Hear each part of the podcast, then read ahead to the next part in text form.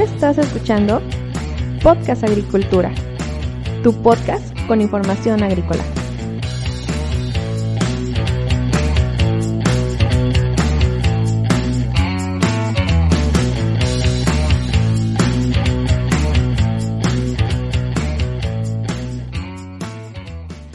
El tipo de agricultura extensiva convencional que se practica en nuestro país está llegando a sus límites. Hay que ver la realidad. Ya no hay tierra disponible para incrementar la superficie bajo esta forma de producción. Además, los rendimientos por unidad de superficie aumentan muy poco cada año. Por estas razones y por muchas otras, hay que comenzar a buscar alternativas de solución. La pregunta clave aquí es, ¿qué se necesita para impulsar la agricultura en México? El futuro crecimiento de la agricultura en nuestro país en términos económicos y de crecimiento de superficie van a implicar necesariamente el desarrollo y aplicación de formas de cultivo diferentes a las practicadas de manera convencional que involucren técnicas más eficaces para luchar contra los factores limitantes, en especial contra la falta de recursos naturales, así como contra la problemática socioeconómica que todavía impera en nuestro país. Para salir del estancamiento en el que actualmente se encuentra de manera general la agricultura en nuestro país, no basta, como en algunas ocasiones se ha pretendido, una simple inyección de capital, Además, es necesario ver a la agricultura desde otras perspectivas. Hay que contextualizar los aspectos relacionados con los recursos físicos, ecológicos, económicos, sociales, etcétera, de nuestra nación. Dentro de esta visión, pues hay que proponer una necesidad de innovación, de desarrollo, hay que impulsar nuevas técnicas de producción que reúnan algunos requisitos. Estos requisitos que se necesitan son los siguientes. Hay que desarrollar tecnologías apropiadas para predios o parcelas pequeños, pues esa es la realidad de nuestro país, por lo menos en el centro y en el sur, lo que implica que debemos volver mucho más intensiva a la producción, es decir, obtener altos rendimientos por unidad de superficie. Además necesitamos tecnologías especiales para especies de alto cultivo, de alto valor en el mercado.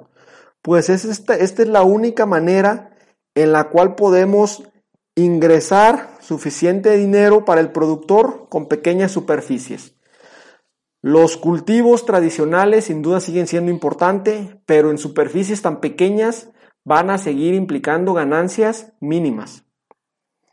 Además, hay que desarrollar sistemas de producción basados en el uso productivo y permanente de mano de obra no calificada, para que podamos generar empleo bien remunerado en el medio rural, con las perspectivas, obviamente, de empezar a educar a esta mano de obra, de empezar a capacitarla. También es importante que puedan llevarse a cabo los sistemas de producción en zonas donde las características del suelo y el agua imponen restricciones para la agricultura extensiva convencional, a fin de que podamos ampliar la superficie de cultivo hacia otras áreas que antes no podían ser cultivadas. Actualmente tenemos tecnologías en desarrollo que seguramente nos van a permitir obtener buenos rendimientos en terrenos con elevada salinidad o con otro tipo de problemas. Dicho de manera más simple, si nuestro país es montañoso, hay que desarrollar tecnologías para zonas montañosas también. Y si el agua es escasa, hay que desarrollar tecnologías que la ocupen de la manera más eficiente posible.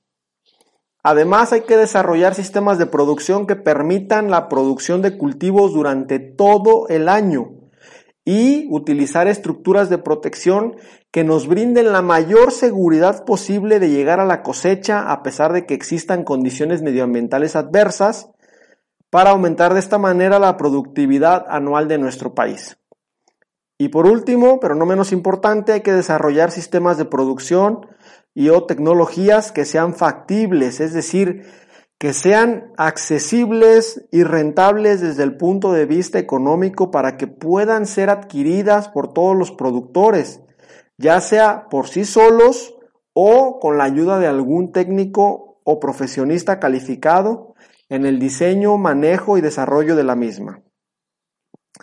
Es importante destacar que cualquier tecnología agrícola que reúna requisitos como los anteriores puede tener un gran éxito en su implementación, siempre y cuando esté fuertemente apoyada con investigación aplicada para poder adaptarla y validarla en diferentes localidades, uno de los mayores problemas que tenemos en el campo en estos momentos en el cual desarrollamos investigaciones específicas para una zona y después tenemos problemas para adaptarla, esa tecnología o esa investigación a otras zonas.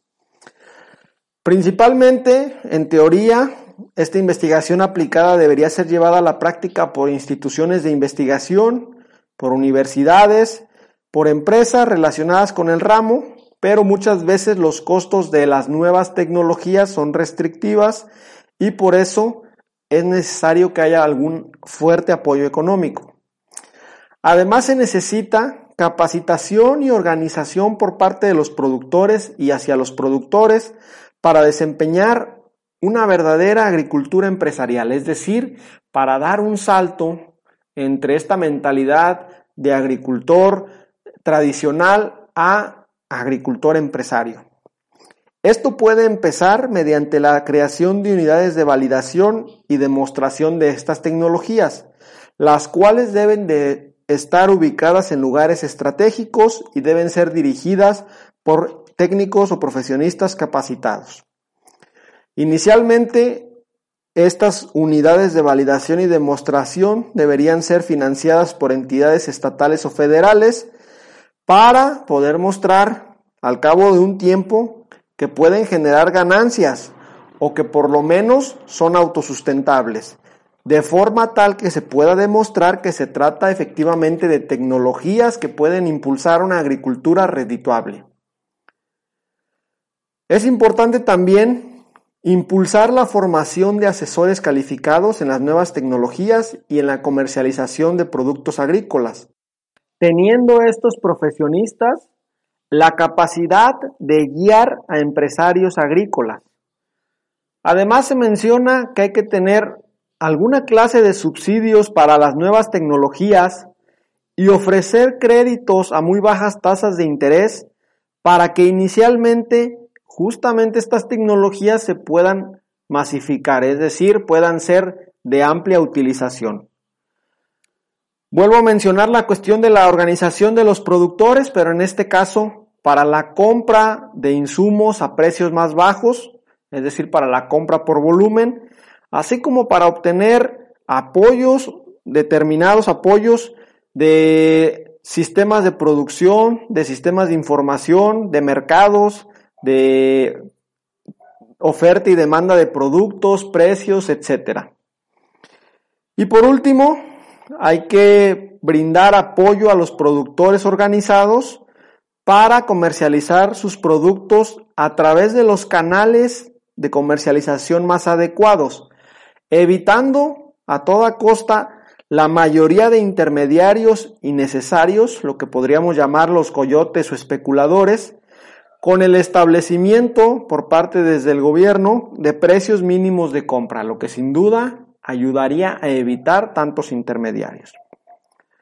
Eso sí, que quede claro, la adopción de nuevas tecnologías no es necesariamente para sustituir todo lo que tenemos actualmente en la agricultura, porque los sistemas de producción agrícolas actuales tienen muchas ventajas las cuales hay que conservar y que por lo tanto simplemente hay que adaptar estos sistemas a las nuevas tecnologías que puedan llegar.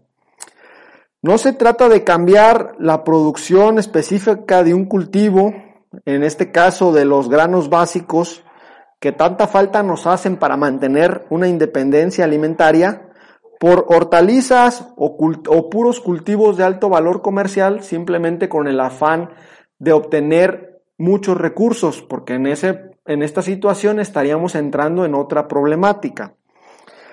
Lo que ya se cultiva está bien y hay que apoyarlo buscando nuevas tecnologías, pero también tratando de impulsar políticas que puedan optimizar estas producciones. Lo que aquí se propone es crecer con base en tecnologías que permitan ampliar la superficie agrícola y que también permitan mantener un buen nivel de empleo remunerado en el campo, que permita ser más productivo el tiempo libre de los agricultores y que permita participar como empleado en una empresa que eleve el nivel de vida de sus colaboradores. Además, la idea es de que las pequeñas empresas puedan ir creciendo de acuerdo a sus posibilidades. Todo esto que te he contado es justamente una respuesta, digamos, un tanto no hilada, no aterrizada, sobre qué se necesita para impulsar la agricultura en nuestro país.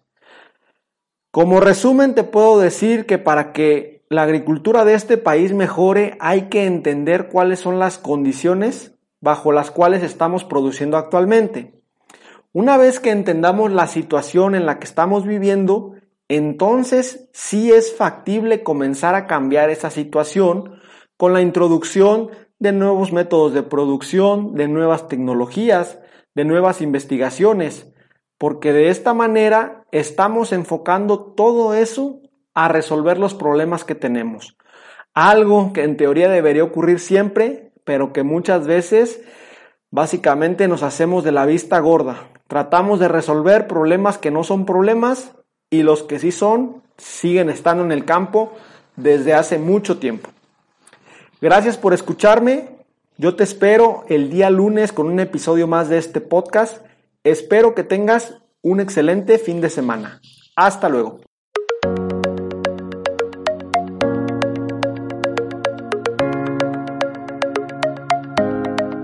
Hemos llegado al final de este episodio. Muchas gracias por escuchar Podcast Agricultura.